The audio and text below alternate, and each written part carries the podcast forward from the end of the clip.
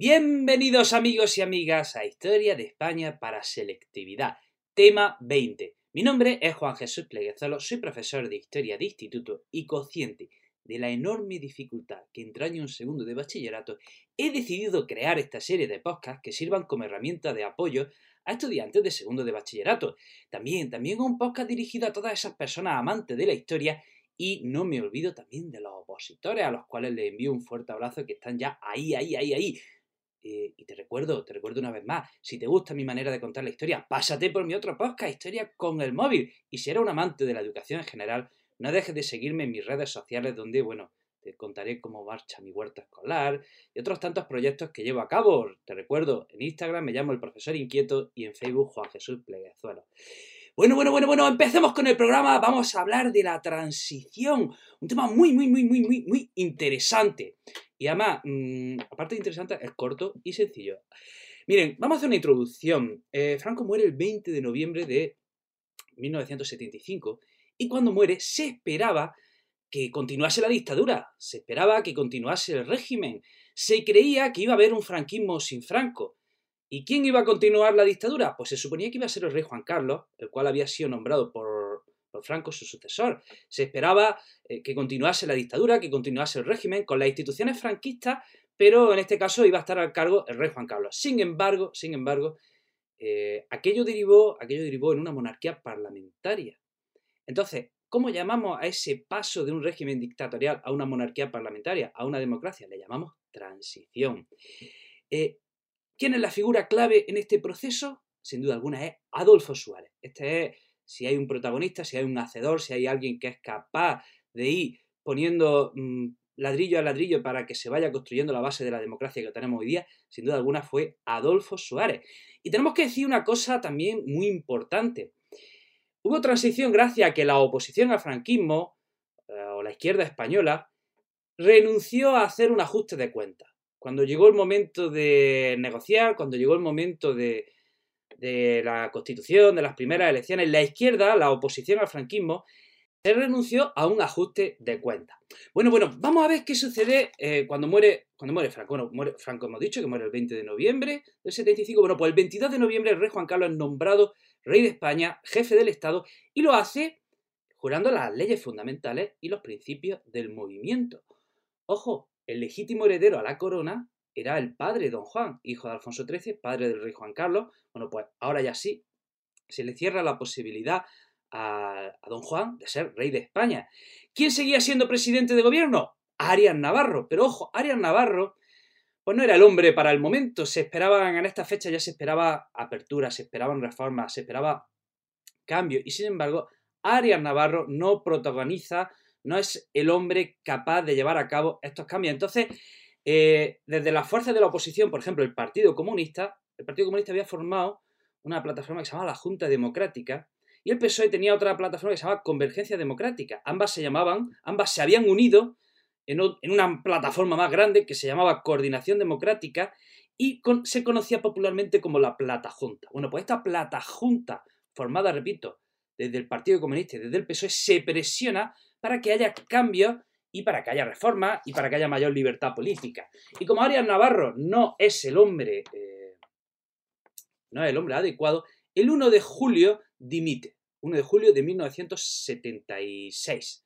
Dimite y el presidente del Congreso, que era Torcuato Fernández de Miranda, amigo íntimo del rey, le presenta al rey tres candidatos a la presidencia del gobierno y uno de ellos era Adolfo Suárez. Eh, esto fue una sorpresa, esto fue una sorpresa. Eh, fue el elegido, el rey eligió a Adolfo Suárez como presidente de gobierno. Adolfo Suárez fue nombrado presidente de gobierno el 3 de julio del 76. Y digo que fue una sorpresa porque Adolfo Suárez venía del falangismo, había estado en el gobierno de Franco, y no se creía que este hombre fuera el ideal para llevar a cabo la reforma que España necesitaba en ese momento y no se esperó que, pues, hiciese luego lo que, lo que hizo.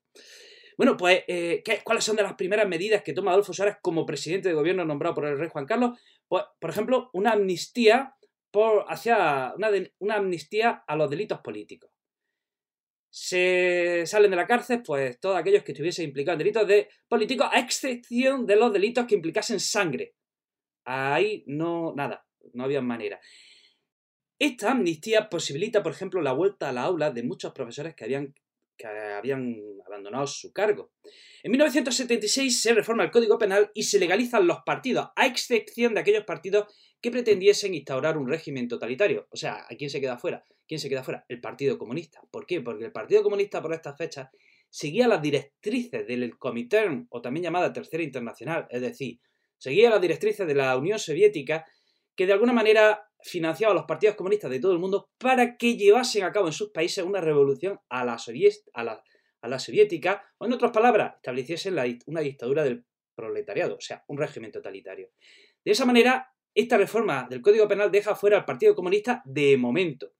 Y bueno, Adolfo Suárez empieza los contactos con la oposición para preparar las primeras elecciones democráticas. Ojo, la oposición tiene que ceder en una cosa que, no, fue fácil, por ejemplo, aceptar la monarquía.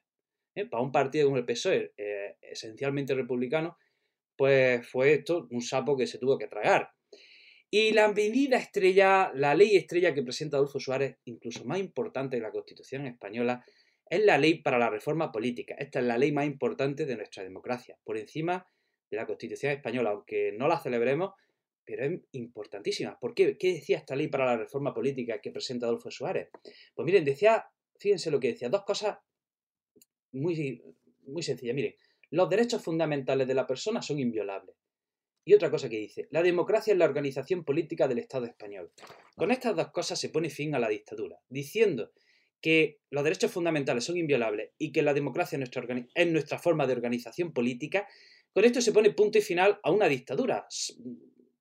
Vamos, estas dos cosas son la esencia de la democracia, la esencia de una sociedad moderna, avanzada, eh, abierta, y eh, esta ley para la reforma política es la que, por la que permite, la que ha permitido la democracia que, hoy día tenemos. El 8 de septiembre eh, del 76, ojo, esto va, como pueden ver, esto va a, todo trapo. La transición fue rápida.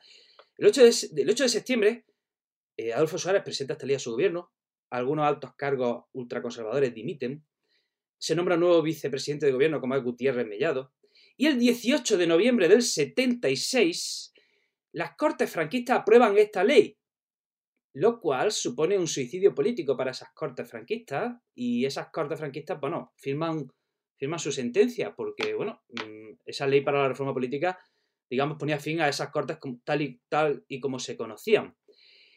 Eh, en diciembre del 76 el pueblo vota a favor de esa reforma y, y bueno, Vamos a hablar de los problemas que se dan durante la transición. Pues tenemos la violencia por parte de grupos de ultraizquierda y de ultraderecha, por ejemplo. Tenemos los grapos y la ETA, que por esta fecha matan mucho y todo lo que pueden. Y por la extrema derecha tenemos que destacar un atentado en concreto que es el que se produce el 24 de enero del 77, en el que unos pistoleros falangistas entran en un despacho de abogados comunistas y matan a varios abogados, a cinco abogados comunistas. Y sucedió que durante el entierro de estos abogados comunistas, eh, aquello se convirtió en una manifestación. Ojo, los comunistas estaban eran, el partido estaba ilegalizado por estas fechas todavía.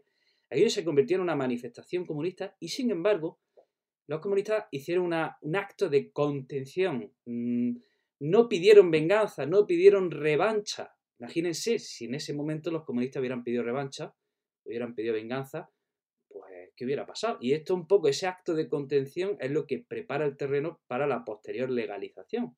Y bueno, vamos a hablar de la legalización, legalización del Partido Comunista, que hay, que ese era otro problema que había que abordar. ¿Qué hace Adolfo Suárez? Pues prepara, negocia en silencio y prepara la legalización en secreto, incluso para su propio gobierno.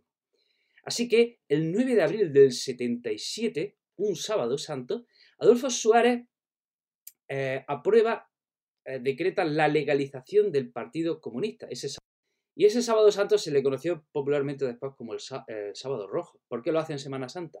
Porque legalizar el Partido Comunista era un problema incluso para el mismo Adolfo Suárez y porque en su gobierno había gente muy conservadora, había gente de la dictadura y esto iba a causar problemas, así que por eso elige las vacaciones de Semana Santa.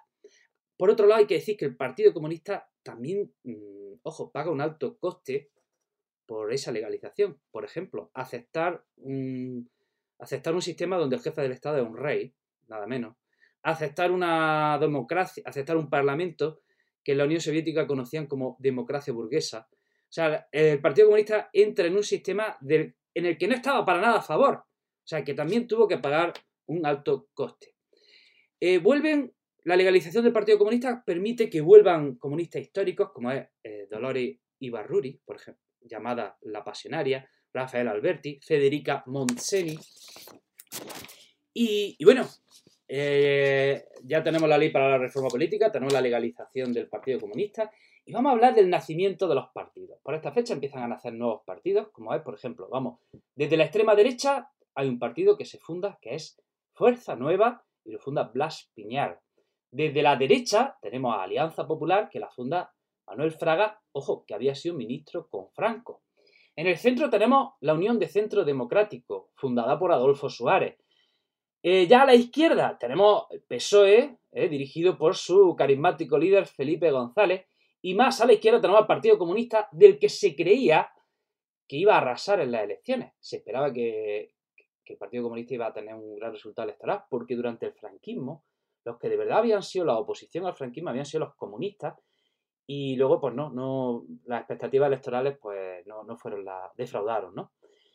Y bueno, luego más a la izquierda hay muchos pequeños grupúsculos, muchos pequeños partidos de más, más a la izquierda. Bueno, y vamos a hablar del primer gobierno de la UCD. Miren, el 15 de junio del 77 se producen las primeras elecciones democráticas. Estas son las primeras elecciones de la democracia, 15 de junio del 77. Ganan, gana la UCD, detrás queda el PSOE, y a larga distancia queda el Partido Comunista y Alianza Popular y los partidos nacionalistas. La UCD consigue mayoría, consigue mayoría absoluta, forma gobierno, y durante estas fechas pasan dos cosas que en su momento pasaron un poco eh, inadvertidas. Por ejemplo, don Juan renuncia a sus derechos a la corona y Fernández Miranda dimite como presidente del Congreso de las primeras medidas que toma Adolfo Suárez, pues tenemos que destacar que, miren, tres ministerios que estaban dedicados al ejército los funde en uno solo y sustituye el día de la victoria por el día de las Fuerzas Armadas. Esto era una manera, oye, de, hacer ya un punto y aparte en la guerra civil y no humillar a los que habían sido derrotados. Y, bueno, la cuestión regional se empieza a conceder lo que se llama las preautonomías. En la guerra civil quedaron interrumpidas los, eh, los estatutos de autonomía. Cataluña ya tenía su estatuto de autonomía, que se aprobó en la República. El estatuto de autonomía del País Vasco se aprobó en plena guerra civil, pero no se aplicó porque se aprobó en plena guerra civil. Y el estatuto de autonomía de Galicia se quedó en proyecto. Entonces, ahora que ya ha terminado la dictadura, estas tres autonomías, llamadas nacionalidades históricas, reclaman esa autonomía que se les quitó durante la guerra civil y se les concede. Eh, tenemos la Generalitat Catalana, que se concede y se nombra como presidente a Josep Tarradellas, que había sido presidente en el exilio de la Generalitat. En el País Vasco había un tema era más complejo. ¿Por qué? Porque estaba la ETA ¿eh? y además los vascos querían la integración de Navarra, cosa que los navarros no permitieron. Entonces, eh, finalmente se concede la autonomía al País Vasco en enero del 78 y su presidente, su primer presidente sería Ramón Rubial. También se concede la autonomía a Galicia, se crea la Junta de Galicia en 1978 y también la Junta de Andalucía, de la que hablaremos en el próximo tema, en abril del 78. En 1973 eh, empezó una crisis del petróleo que sacudió la economía mundial y que también había afectado a España. Y entonces pasó una cosa que, que, hoy día nos parece de ciencia ficción, pero en octubre del 77 se reúnen las principales fuerzas políticas y sindicatos y firman unos pactos que se llaman los pactos de la Moncloa para hacer frente a la crisis y tomaron unas medidas de común acuerdo. Por ejemplo, unas medidas para combatir la inflación, para moderar el crecimiento salarial, para combatir el paro. Y repito, ahí estaban las principales fuerzas políticas y los sindicatos. Y esto es curioso, pero los sindicatos aceptan entrar en ese acuerdo a cambio de lo siguiente. Despenalizar el adulterio, despenalizar el uso de anticonceptivos, aumentar el número de de puestos escolares, mayores prestaciones a la seguridad social, etcétera. Bueno, pues estos son los famosos pactos de la Moncloa que ocurren durante estas fechas. Bueno, vamos a hablar ya de la Constitución del 78. Miren, las elecciones del 77 habían sido elecciones a Cortes, no constituyentes, o sea, habían sido elecciones a la presidencia de gobierno. Sin embargo, sin ser elecciones a Cortes constituyentes, estas Cortes se dedican a elaborar una constitución. Eh, una constitución que por primera vez en España es una constitución fruto de las distintas fuerzas políticas. del partido en el gobierno y el partido de la oposición, cosa que no había pasado durante el siglo XIX. Y esta constitución tiene las siguientes características. Nuestra forma de gobierno es una monarquía parlamentaria. Al rey se le nombra jefe del Estado y tiene funciones representativas y un carácter simbólico. Se, se, declara expresamente que la soberanía está en el pueblo español. Esto es muy importante porque venimos de una dictadura y ahora se dice de forma expresa que la soberanía está en el pueblo español. No está en un dictador, no está en un rey, no está, está en el pueblo español. Se recoge una amplia declaración de derechos y garantías. Se establece que el poder ejecutivo reside en el gobierno. Ojo, no en el parlamento, no en las cortes, sino en el gobierno, en el presidente de gobierno. Tenemos un poder legislativo que eh, lo componen eh, el Parlamento y el Senado tenemos que el Poder Judicial lo compone el Tribunal Supremo y el Tribunal Constitucional. ¿Cuál es la diferencia entre el Tribunal Supremo y el Constitucional? El Supremo es el máximo órgano de los jueces en España, de la justicia, y el Tribunal Constitucional es el que establece si una ley es acorde o no a la Constitución. De la organización territorial del Estado se dice lo siguiente, se declara la indisoluble unidad de la nación española, aunque se contempla la posibilidad de conceder autonomía a las distintas regiones. Sobre la religión, se declara que España es un Estado aconfesional, pero se reconoce la importancia del catolicismo. Y también se recoge el derecho a la propiedad privada, a la libertad de empresa, a la economía de mercado, en otras palabras, vamos, el liberalismo económico. Y finalmente hay que decir que esta constitución se aprueba el 6 de diciembre de 1978. Hasta aquí, amigos y amigas, el tema de la transición española y la Constitución del 78. Creo que es sencillo, este tema creo que es bastante sencillo. Amigos y amigas, espero que te haya servido este tema para tu estudio, espero que, que saques buena nota, espero que, ya está al final, ya está al final de la selectividad, te queda nada, te queda nada, así que a un último tirón, ¿vale? No bajes la guardia, que te queda muy poco, mm, te queda muy poco, ¿vale? Te mando un fuerte abrazo y te espero en el próximo programa.